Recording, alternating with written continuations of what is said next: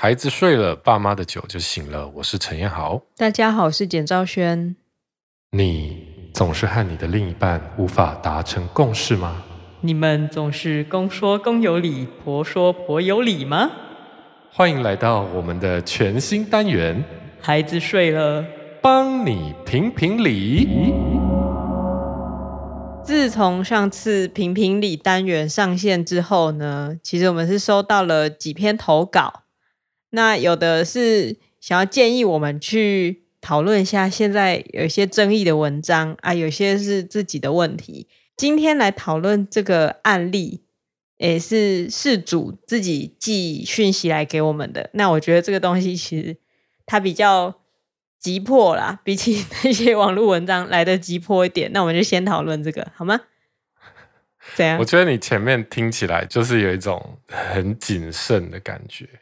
我真的就是在看到那个事主来信的那一瞬间，就突然觉得哦，整个责任大了，对，压力开始大了。因为上一集那个试播集嘛，就是录的时候真的没想那么多，就想说用我们的观点去好好的想，啊是要怎么给他建议。因为其实前面已经有很多人给建议了嘛，就觉得好像我再多一个也没差。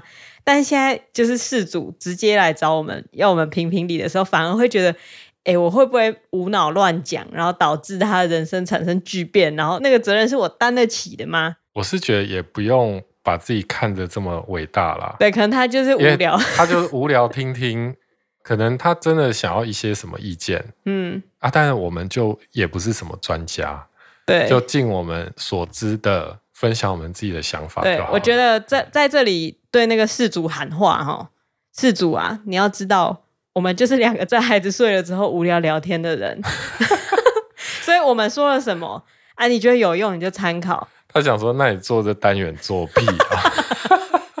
不是嘛？就是也许你知道，在闲聊之中会激发出什么你没想过的事。嗯啊，但是如果你觉得那个东西有待商榷，那他应该真的就是有待商榷。你知道武侠小说里面那种主角总是会在关键时刻可能就得到。路边一个阿婆或乞丐给他的一个建议，就哎，突然茅塞顿开。他可能只是跟他说一句很莫名其妙的话。对啊，说明我们说什么莫名其妙的话，他就会觉得茅塞顿开，想说听你们废话，我还不如去听跟我老公好好讲，那 对他们也是有一个帮助。好，但他是说他会找她老公一起来听这一集。好，那你压力有没有更大？事主的老公啊。有什么怨恨，你就投射到我身上好了。我就是一个乱讲话的女人。啊，你老婆，你既然已经决定要跟他相处了，那你就好好想办法。想办法什么？我不知道。把带把他带离这个节目。好了，我觉得前言这样就够了，要不然再讲下去我就失言。好啦，来讲一下今天的这一位。呃，这位投稿呢，我们要怎么称呼他？他第一个来信的嘛，嗯，那我们就叫他花花。为什么？因为飞天小女警啊，花花毛毛泡泡啊，所以第一个就花花，第一个女性，好，第一个女性是，好，就叫花花。花花目前二十八岁，那她家里有三个姐妹啊，那她大部分的时候是母亲一个人抚养长大，然后对父亲的记忆就哎还好这样子，然后她跟家人处的其实不怎么样，就是。家里偏心，然后有好事不会跟他说，然后有坏事生病或是要钱的时候才会找他，所以他就觉得这个原因是 push 他更加提早走向婚姻，然后离开他觉得冰冷的家庭。但是呢，娘家是一个坑，跳到夫家又是另外一个坑的开始。他说。夫家在居住地区算是有名气的，他们自己买地盖房子，然后找设计师规划家里的装设，希望之后就可以三代同堂，甚至连花花她的工作也是夫家官说安排的啊。然后离家里骑摩托车不到五分钟，可是花花没有想要跟公婆住在一起，花花觉得他们自己建地盖屋是他们的梦想，可是为什么？他们的梦想要强加在花花跟她老公身上呢？她老公是家中独子，有两个已经结婚的姐姐。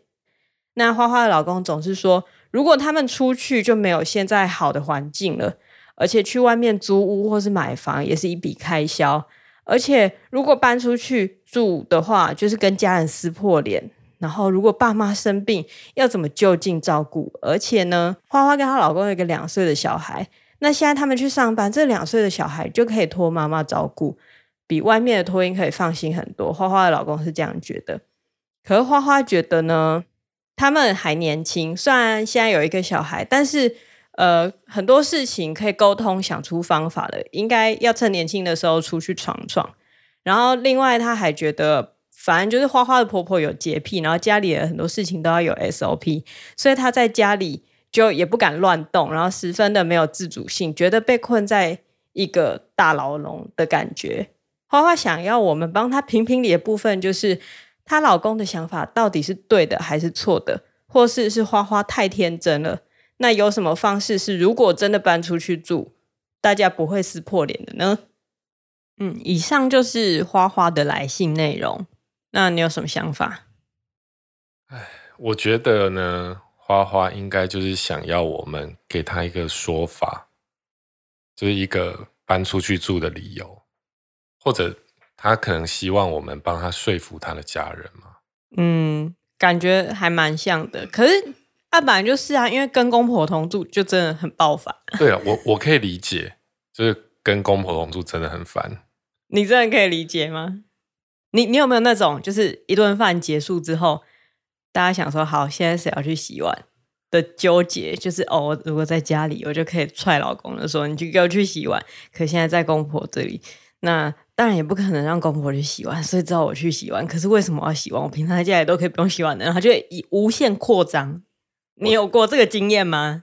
我有听过这种经验，就你跟我讲的、啊。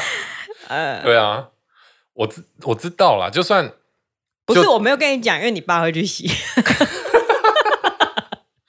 对，我因为我爸也懂这种。嗯、对，好啦，我知道，我知道很烦，因为尽管只是跟自己的爸妈住，可能都会有点不习惯的啊。哦，对，之前。小蔡要讲小蔡，小蔡，小蔡不是从美国回来，然后隔离嘛？嗯、他会想说哦，不要浪费钱，不要去住防疫旅馆，所以他就选择在家隔离，就在家隔离。他妈他妈就趁机想说让他吃的健康一点，所以就控制他的饮食，帮他吃所有他想要吃的东西。对，他想吃的什么盐酥鸡什么，就从美国刚回来，然后一堆台湾的美食他都吃不到。然后就吃很健康，又不能喝喝酒，又不能抽烟，然后还有他还拜托我帮他走私香烟进去，我整个我用一包就是装了烟酒，然后洋芋片，好可怜，而且我还特地选那种不透光的，是怎样从他的窗台甩上去，保温包啊包起来，没有就去门口交给他这样子，嗯，对，就很糗。对啊，连自己妈妈都就是对啊，而且对于女生来说，她刚嫁入一个家庭，她本来可能只需要习惯有一个先生、有一个小孩的生活，嗯，那现在又多了两个大人需要去习惯，而且那两个大人是你一生也不敢顶撞的，对，就如果是自己爸妈，还可以说烦呢、欸，我不想，我就不想吃，你干嘛切那么多水果？人家就是就是会有这种不孝言论出现。嗯可如果是公婆就不敢，所以我真的可以理解这种心情，而且老公应该很难理解，因为老公从小就跟爸妈一起住了，所以他没办法理解说哦，要怎么适应自己的爸妈。就像你之前我家人来的时候，或是你去我们家的时候，我都觉得你怎么可以做的那么爽快，躺在那边，我怎么可以躺在那边？对，然后头痛就去睡，然后我就会觉得啊，你。干嘛那么有压力啊？我爸妈人就很好啊，为什么我跟我爸妈就相处的好好的，然后你都你会觉得这么难呢？但其实你已经花了二二三十年的时间跟你的爸妈相处了。对，而且不管你对你爸妈有多不孝，有多顶撞，虽然你没有，在我眼里，他们就是会永远爱你，因为你就是他们的小孩，他们造孽也可以自己承担嘛。啊，但是我就会觉得，我一定要让他们喜欢我。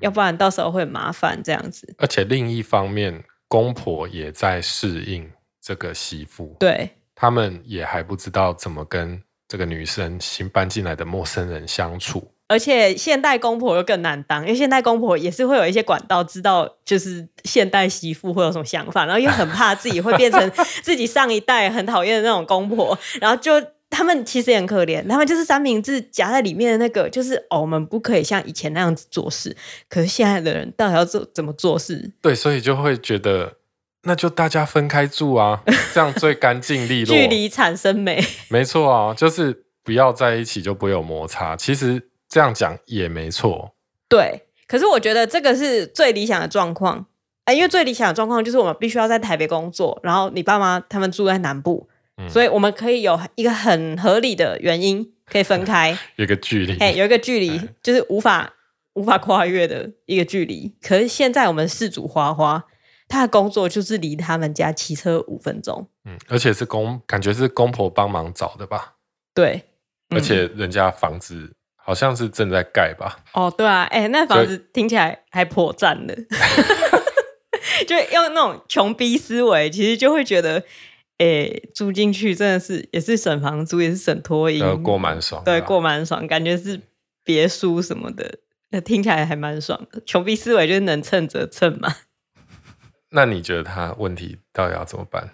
其实我觉得我好像有点看到问题的症结。因为在他那一封信，他的叙述其实是分成两个部分的，一个部分是他的背景介绍，就讲他的娘家的状况，然后他因为为了要跳出这个坑，所以想要早早结婚，然后进入了下一个坑。我觉得这其实就是问题的症结，因为我只看到他不想要什么。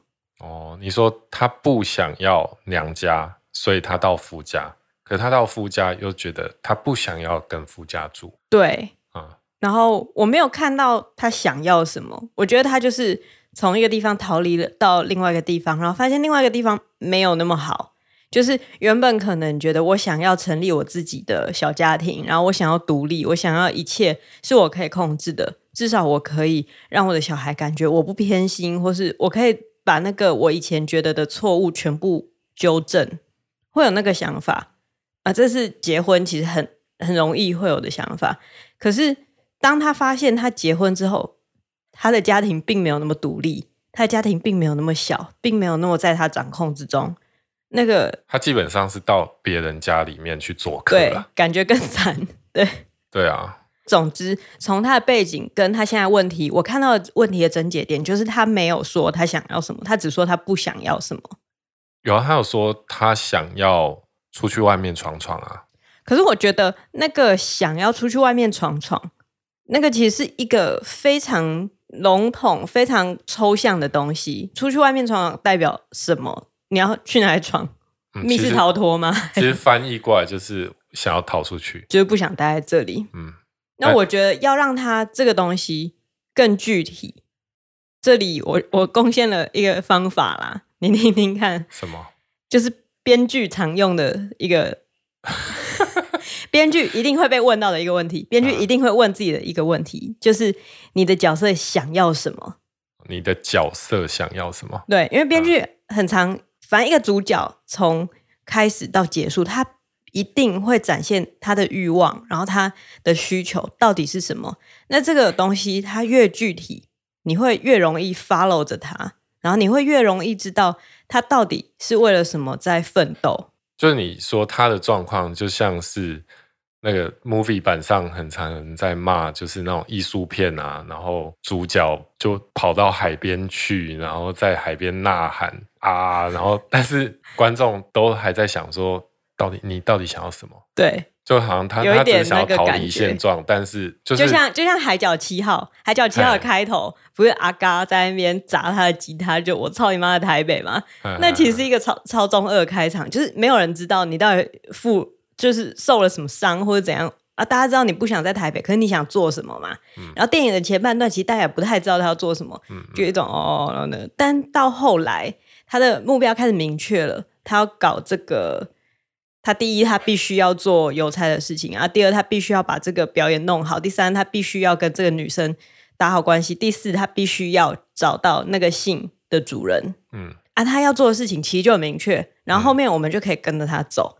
对，就是那部电影，就是他搞清楚他要什么的那个过程。对对对啊，对会大家有办法 follow 他，就是因为大家知道他想要什么。嗯、那再拿一个电影的例子来讲好了，像是《铁达尼号》。《铁达尼号》一开始，Rose 她不想要当那种乖乖的富家女，然后不想要那个家里的人帮她安排的那门亲事嘛。嗯、我的记忆这样，他不知道这一切的意义在哪里。对对对，可是直到她遇到杰克。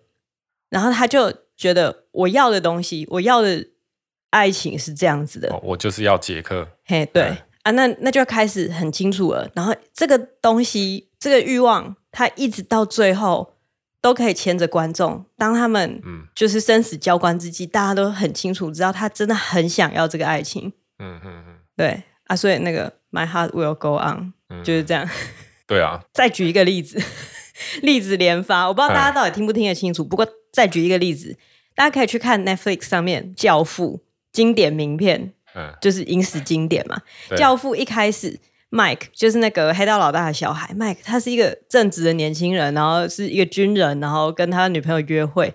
我看到的是他不想要跟他的那个黑道家庭有所牵扯。对。哎、欸，但我不知道他想要什么啊，他就是可能有一点模糊，就是想要过着普通人的生活。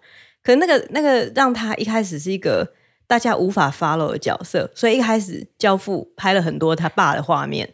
但是当他爸被人家埋伏枪击的时候，哦、医院那边，嘿，他说了我要复仇。嗯，然后这时候他的欲望就很明显，嗯，所以我们就可以 follow 这个角色。他为了复仇做这件事，做那件事，还必须要逃去国外，然后疯狂暴雷。但是 这已经不是几几百年前的片子，不用怕。对啊，所以所以他就是成为一个你有办法觉得他很有魅力的一个角色。嗯，那、啊、我会提这个东西，是我想要提醒花花说，你也许觉得我就是不要这些东西，我就是不想要。跟你们家这样子的生活方式，可是你没有去想好，那你要什么？嗯，你未来的蓝图是什么？对，所以我觉得在跟老公讨论之前，其实应该冷静下来想想，说，那我不跟他们住，我想要住在哪里？然后我想要做什么工作？我还要继续做他们帮我安排的工作吗？还是我有更想要做的工作？嗯，然后我去外面住，我有什么样的成本？我是买房还是租房？那我的小孩要怎么安置？那会花我多少成本？最好是越具体越好，把所有你想要的事情都写清楚，然后你才知道自己在面临什么成本。嗯，因为一个重点是花花她现在身边的她的老公公婆，嗯，他们要的东西很明显，嗯，就是他们要三代同堂，嗯，然后他们要搭就是一家人。对，老公要的东西很明显，他就是想要孝顺父母，然后就近照顾，然后省钱。对，对，那都很明显啊。当你拿一个很比较虚幻的目标去打那个很明显的目标的时候，嗯、通常会输啦。对啊，因为你说出去闯闯看，真的是一个很模糊的讲法。对，就是到底要闯什么？对，所以你必须要很知道自己要什么。对，然后自己去要会有什么样的成本。嗯，然后你在这样子，你把它列出来的过程当中，就会发现你想要的东西可能会有一点彼此冲突。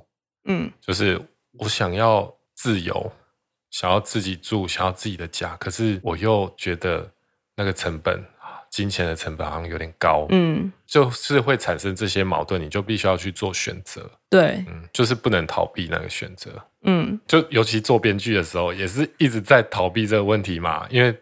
每一次开会，然后人家就会问你说：“啊，你的角色到底是他想要什么？”对，如果你一开始欺骗了自己，一开始假装说他可能想要那个，写到最后，你就会发现越写越难看。对，也许你现在会觉得我就是不想跟公婆一起住，然后你真的也是搬出去之后才开始想我要什么，这个问题终究会一直延后，一直延后，然后你的人生可能就会因此虚耗。就尤其如果你在做一个决定的时候，是基于你不想要什么，而你去做了这个决定，这个决定很可能它就不是一个你真正想要的东西。就就像是他进入夫家是为了要逃离娘家，嗯，这个说法其实就有一点危险。对，我当然不是说质疑他其实不想要结婚或什么，嗯，可是当你有这样子的负面的驱动的时候，你到最后就会不知道能逃去哪里。对，它终究会变成你人生的课题。就往后还有很多决定，你都可能会需要面临这样的抉择。嗯，所以早点想清楚，其实是也是一件好事啊。但说真的，反过来讲啊，我觉得也许花花的老公也应该要想想自己要什么。嗯，我觉得他好像没有办法意识到跟公婆同住对花花来讲是有造成心理负担的。因为我觉得这个就是。嗯男生的红利啊，因为我们就是很自然的身处在一个，诶、欸，大家约定成熟，觉得嫁鸡随鸡，嫁狗随狗的社会。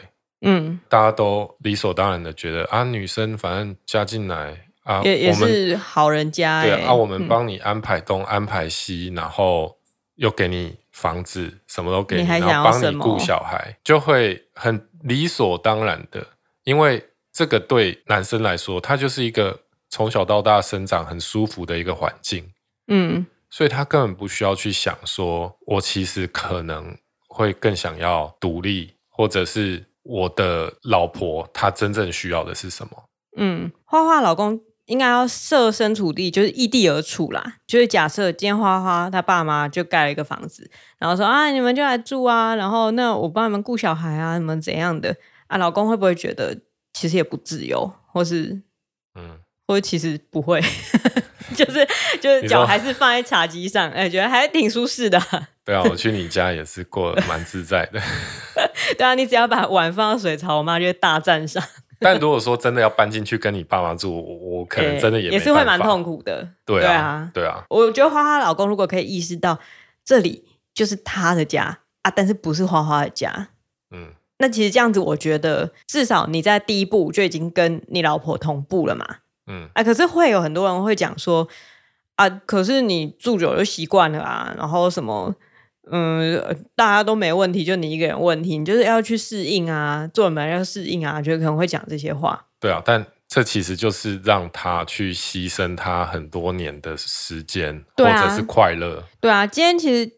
讲难听点，我这真的是讲难听，我没有要诅咒的意思，就是假设，假设你用好照顾公婆为理由，想说好，那我就照顾到他们过世，好，可能二十年，假设啊，假设二十年，你就想说好，我就尽这孝道，尽到二十年之后，我就可以过我自己想要的人生。可是你，你的那个二十年就是没了啊。嗯女生的二十年也就没了，对啊，她就二十年就过着身不由己的生活，对啊，好像演员演员上戏，然后二十年之后才能下戏，这也是蛮辛苦的啊，对啊，我觉得这个东西其实没有任何人应该用亲情或是用什么情感去要求对方必须要放弃他人生的二十年，嗯，因为其实一开始我相信。花花现在做的这些事情，包括工作啊，或者是居住的地方，这些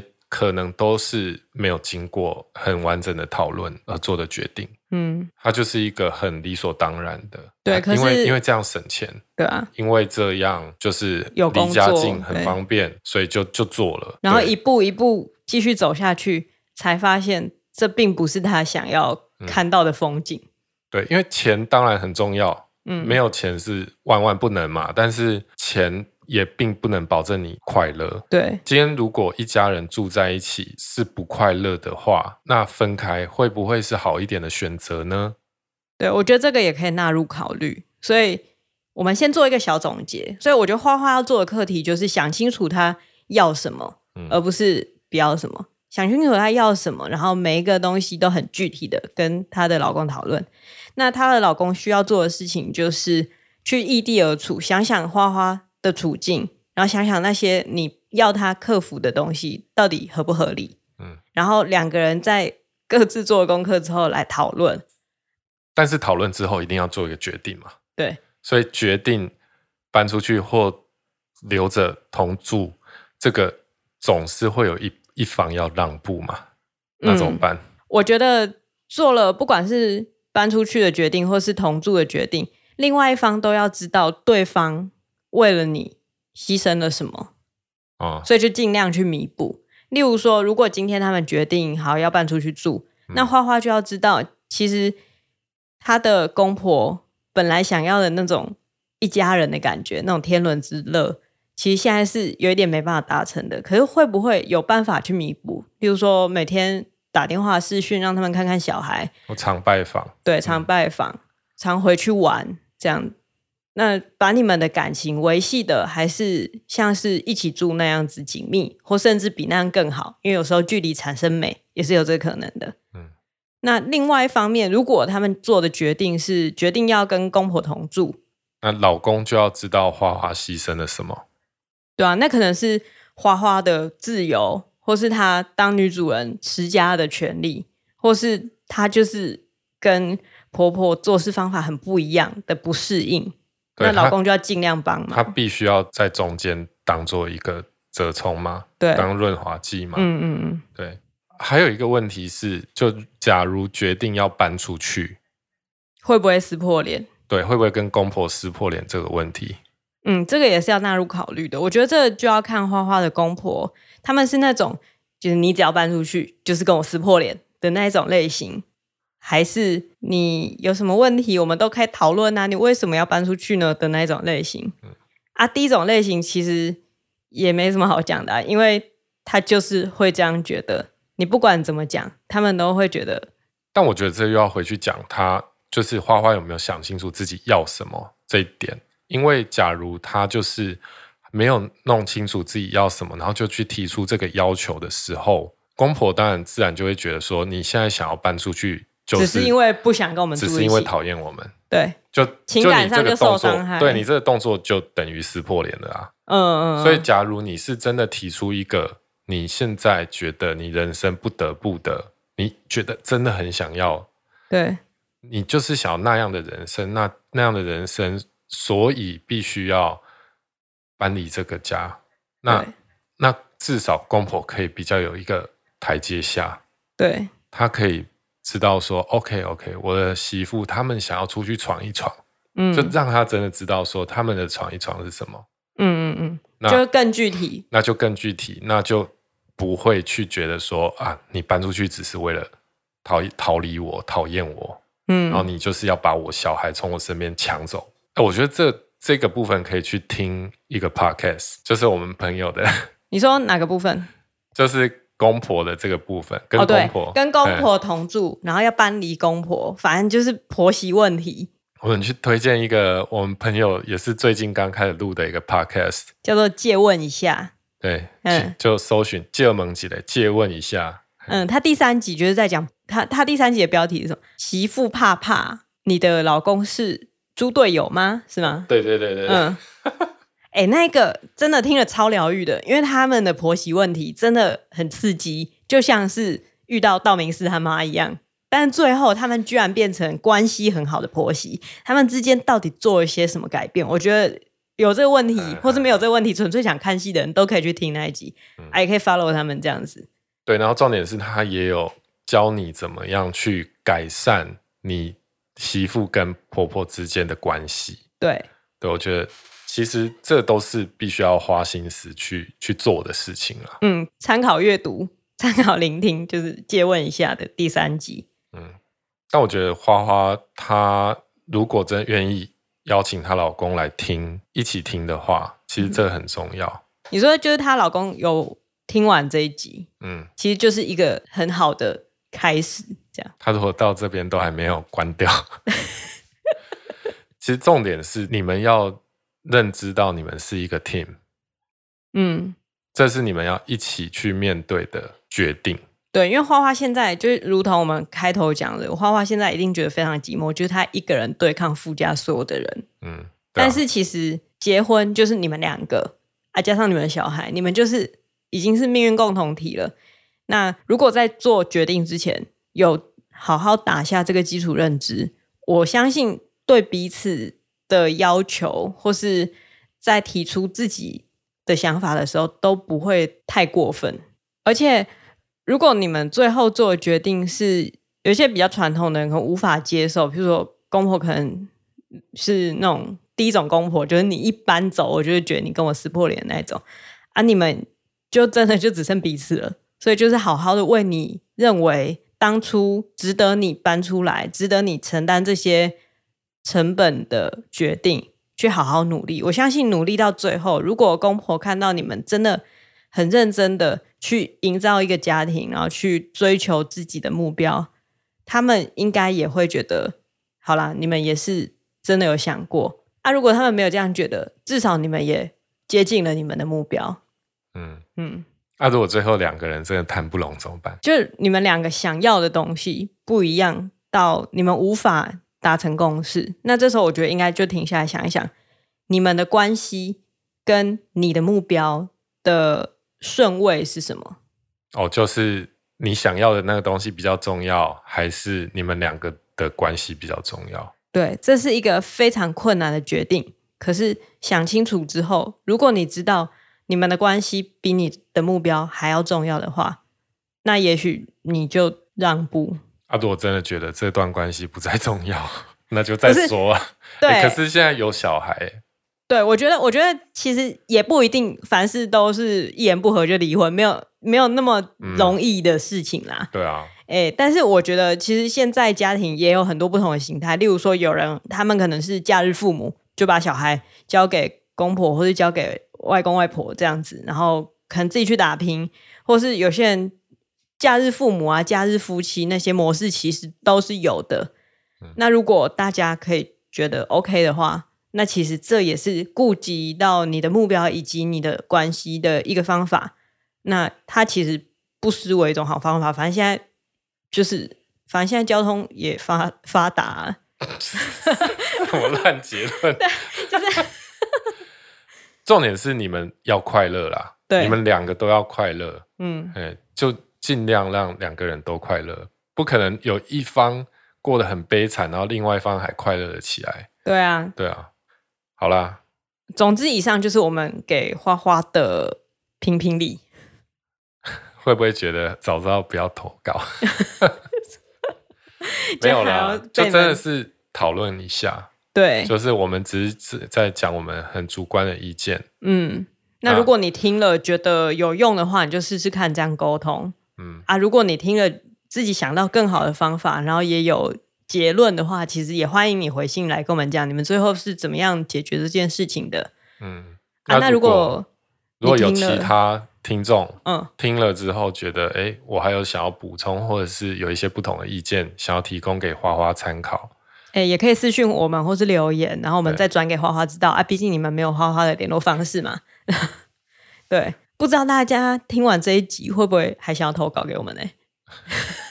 希望啦，希望对啊，希望大家还是，如果你真的觉得我们讲的东西哎、欸、有点有趣，然后有点可听性，然后你也有刚好有问题想问我们的话，我们也会竭诚竭尽所能的去回答你的问题。欸、我真的竭尽所能，我连编剧书的东西都搬出来。好，对，那今天的评评理就到这边啦。那那我们来选两个评价来念好了。哎，自从我们呼吁大家要留言之后，大家开始默默的开始浮出水面，我觉得还蛮感人的。对啊，因为看这个真的会让我们很开心，就是知道有人在听，然后知道你们喜欢什么地方，然后我们就朝那个地方前进。这样，我跟你讲，抱怨就是有用啊。你们这些人就是欠屌，哎，太凶了。哎、欸，有人说很喜欢我骂人，你们这些人就是欠屌。他是有一点 M 吗？我不知道。好，我来念一两个哈。好，好，有一个是快要复职但还没减肥。嘿，没关系吧？还是还是要复职，是去当 model，当健身教练。哦，那那真的是。好，他说我每一集都有听哦。和老公交往九年，结婚，今年家里多了一位成员，对你们的谈话主题都很有共鸣，请继续录下去。好，我们会。好，然后 Bonnie Bone 五三一说，小宝的声音太疗愈了，每一集都听得津津有味，很喜欢简跟小宝对话，两位的教育观也很棒，我也是很害怕自己以后会变恐龙妈妈。听这个节目可以让我多多思考以后怎么带小孩，参考参考。希望更新可以快一点，每次都迫不及待听新的。哎、欸，你有没有注意到他的评价里面没有提到你？我们可以单飞了，我跟小宝可以单飞了。你就负责帮我们弄器材。喜欢简跟小宝对话，两位的教育观也很棒，就是你就我跟小宝的教育观呢、啊？他教育谁呀、啊？他要忍耐啊！好好，他他教育听众要忍 耐。好，好，对啊，之前有一个留言说，已变成粉丝，从第一集听就被妈妈的笑声疗愈，第四集小宝的声音也好可爱。好了，我觉得我觉得我可以，我可以离开了。不要这样子、嗯、哦，他这样子是要大家开始五星好评，说陈的声音也很好听，这样。好，那是不是还有一个听众有来信询问我们？哦，对对，有一个说要问保姆的讯息嘛。这位维尼问说：“您好，很喜欢你们的 podcast。上次在第四集听到保姆的声音，觉得保姆很年轻。刚好我最近也在找保姆，想听你们分享一下找保姆的选择条件和面试过程，还有定定的契约内容等等。非常感谢。”好，这个问题呢，又要。恬不知耻的回应说：“就是运气。”对啊，我们其实就是找第一个保姆，就是找到现在这个很棒的保姆。哎、欸，对，我们就是上网查 我们居住的地区。不行啦，人家要转台了啦。好，没有没有，我就我讲一下我们怎么找保姆，就是上网找嘛，啊、就找汐止保姆或者新北市保姆，因为我们首要条件就是要离家近。嗯嗯嗯，我记得有一个专属的网站。对，他应该是新北市托育服务之类的，反正你只要打新北市保姆啊，就会跑出那个网站，然后你就可以用你家附近去查，那查到了你就可以打电话去问问看。嗯，他会有保姆的年龄啊，嗯嗯，嗯，然后还有他的，比如说有证照什么，他会有有一些人会把资料填上去，嗯，啊，你就可以找那个资料比较完整的去去联络一下，嗯，对，然后你就打电话去，那么打完电话就是去参观了嘛。嗯，但其实一开始啊，我记记起来，就是一开始我们的保姆她是说，因为那个时候九月，然后她是说她现在其实还是满的，名额满的，然后要十月可能才会有一个小小朋友毕业，到时候才会有名额。哦，对，然后我们就想说，要不然去找找看，哦，那先 hold 着，嗯，那去找找看另外一个保姆，没想到一去看就发现，哇，那个。环境差蛮多的，因为一般的保姆通常就是在家带嘛，然后那个环境可能不见得是很安全的或者什么，那都是要看啊。我们是因为看了第一个保姆，就是我们现在的这个保姆，她不是在家带，她就是去租了一个空间，然后把里面铺满软垫，然后弄得就很漂亮，好像亲子馆那样子。这个小型的托儿所，对对对啊，颜色都很漂亮，然后教具都放的很很整齐，这样子。嗯，第二个保姆就是他把墙壁漆成紫色的。对，重点紫色是大忌，不是，就是就是觉得你怎么会漆成这样？而且而且它的光线非常暗，哎、欸，对对，很暗。然后对外窗那边超小，然后我觉得那个安全也有一些疑虑，因为其实小朋友在的环境真的很注重安全，然后他的那个防护措施，我就觉得做的有一点嗯不够好。就就我看得出来，他们他们是很很好的人，对对，小孩是很有爱的，然后很节俭，可是他们。就是家里的环境等于就是会把它弄得会有点挤，嗯，就是像教材什么，就是收纳在一个很高的铁柜，对对，就有点危险，我觉得啦、嗯。对啊，反正就是除了保姆之外，他的教育的环境也很重要。对啊，去其实去看那个环境，就可以看到他对这个工作的认真程度，程度对对，用心程度、认真程度，然后他对自己这工作有没有期许，嗯。啊、然后另外一个我觉得还很重要的一点是，因为当时政府正在推准公共化哦、呃，在这里给没有生小孩的听众们解释一下，准公共化就是保姆或是托育中心，他会去跟政府签订一个合约，政府会去审核你有没有那个资格，然后就会认证你是一个准公共化的机构。那一旦他认证了呢，政府就会发补助给家长，就给把小孩托给你们的家长，嗯啊，然后有一些保姆就会觉得。为什么会这样子？就是我 我要死要活，然后去符合你政府的条约啊，结果领到钱为什么会是家长？就有点不爽。当时是还蛮风声鹤唳的，有一些保姆会集结起来抗议这件事。嗯、但其实就是如果你有签准准公共化，就是会有更多的家长会愿想要来你这边拖啊，这样才有补助啊。就他变相这个这个这个当时真的是评价还蛮两极的。啊、对，这这有很多。争议啦。哦，对我们我们的保姆一开始他也没有，嗯，就是只是我们后来觉得他环境真的太棒，所以我们打算就算他没有准公共化，我们也要给他拖。对，只是在我们签约了之后。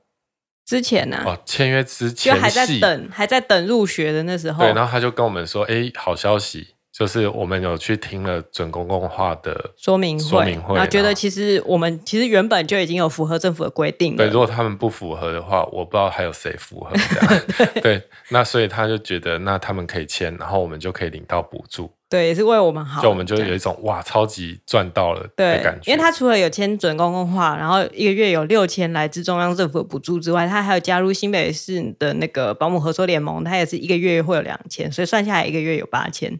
嗯，所以我觉得很多。我觉得在看保姆的时候，你也可以去注意一下他没有加入准公共化这个，因为准公共化其实政府他必须要去监督，必须要去审核，所以理论上你是可以先安一半的心。嗯。对，因为像是像是托育人数什么的那些都有标准，那你可以先安心一半，那剩下一半，我觉得是你去把小孩托给那个保姆的时候，你要去观察他跟这个保姆的互动。嗯，如果他每天去都在那边爆哭，然后死都不要去的话，那就是可能有问题，他适应不来，或是有什么其他问题，不不一定。那如果他每天去，然后都很开心，然后都有正向的回馈，然后保姆也会给你一些生活的记录，然后可以写联络簿之类的。我们保姆写联络簿超认真，像在写论文，对，就是写的很清楚。然后你知道他们在干嘛，然后你的小孩也很稳定的发展，然后给你好的回馈，嗯、那你就可以安心。啊，我们保姆这应该他，我觉得他的事迹可以讲个两集三集。哦，我刚刚想到有一个小撇步还没，嗯、我还没有补充，就是。保姆，就我们那时候去参观的时候，除了看他的那个环境之外，保姆也会跟我们讲说他以前是托托育过多少人之类的。然后那时候我就有注意到，就是他很多是哥哥来给他带过之后，啊弟弟出生又来给他带。哦，就是有做出口碑了。对对对，也也不是口碑，就是如果你是家长嘛，啊你你老大拖得好的话，你老二当然是想办法送进去啊。啊如果老大踩到雷，老二当然是逃也来不及啊。哦，而且。还有一个是拖到五岁的，我觉得太夸张，舍不得走。反正几件事嘛，就是第一个上网找，或是或是你有亲友有口碑，那那是最好的。亲友或是邻居，相传是最对，是最好的。因为因为好的保姆，他大概都有人在排队啦。对啊，就是你还没毕业，你上网可能也找不到他。嗯嗯。然后找到之后，你去观察他的环境有没有符合你的要求，然后环境到底安不安全，这很重要。然后接下来就是看他的状态，嗯，然后看你小孩去托育、去试读的状态。最后就是签约的话，因为如果保姆有签准公共化或者加入合作联盟的话，它会有一个公定的标准化契约，通常不会有太大问题。不过你就是逐条看，然后你觉得 OK 的话，其实就签，嗯。对，好保姆真的很抢手，很恐怖。哎，会不会这样讲完之后，大家五星评价说伸手保姆资讯？我是不会给的啦。好 狠。对对，这件事情办不到。除此之外，除非好说除非除非抖内抖内不，你要他抖内多少，你才肯把保姆送出去？两百万，你肯吗？可是我想到小宝要离开保姆那天，我就觉得好难过，有一点没办法。真的？对啊，反正等小宝毕业之后，我们再说。我们把保姆资讯藏在台北车站的置物柜里面，你们去找吧。然后大家就是疯狂的冲过去，然后整个台北车站就被挤得水泄不通。这样 想太多，想太多。嗯，好啦，那今天这一集就这样了，就差不多这样。嗯，如果你喜欢今天的节目呢，请上 Apple Podcast 给我们一个五星好评啊，留下短短的评语，我们就会一天看五次，然后觉得很开心。啊、或是 太多了、啊，或是你就发到我们的脸书 IG 搜寻孩子睡了。如果你觉得我们讲的东西还有一些可听之处，然后想要把自己的事情拿给我们评评理的话，那也欢迎私讯我们啊、也许对你有帮助，也许没有帮助，但终究你就是。给我们一个话题，好啦，那就先这样子喽，大家拜拜，拜拜。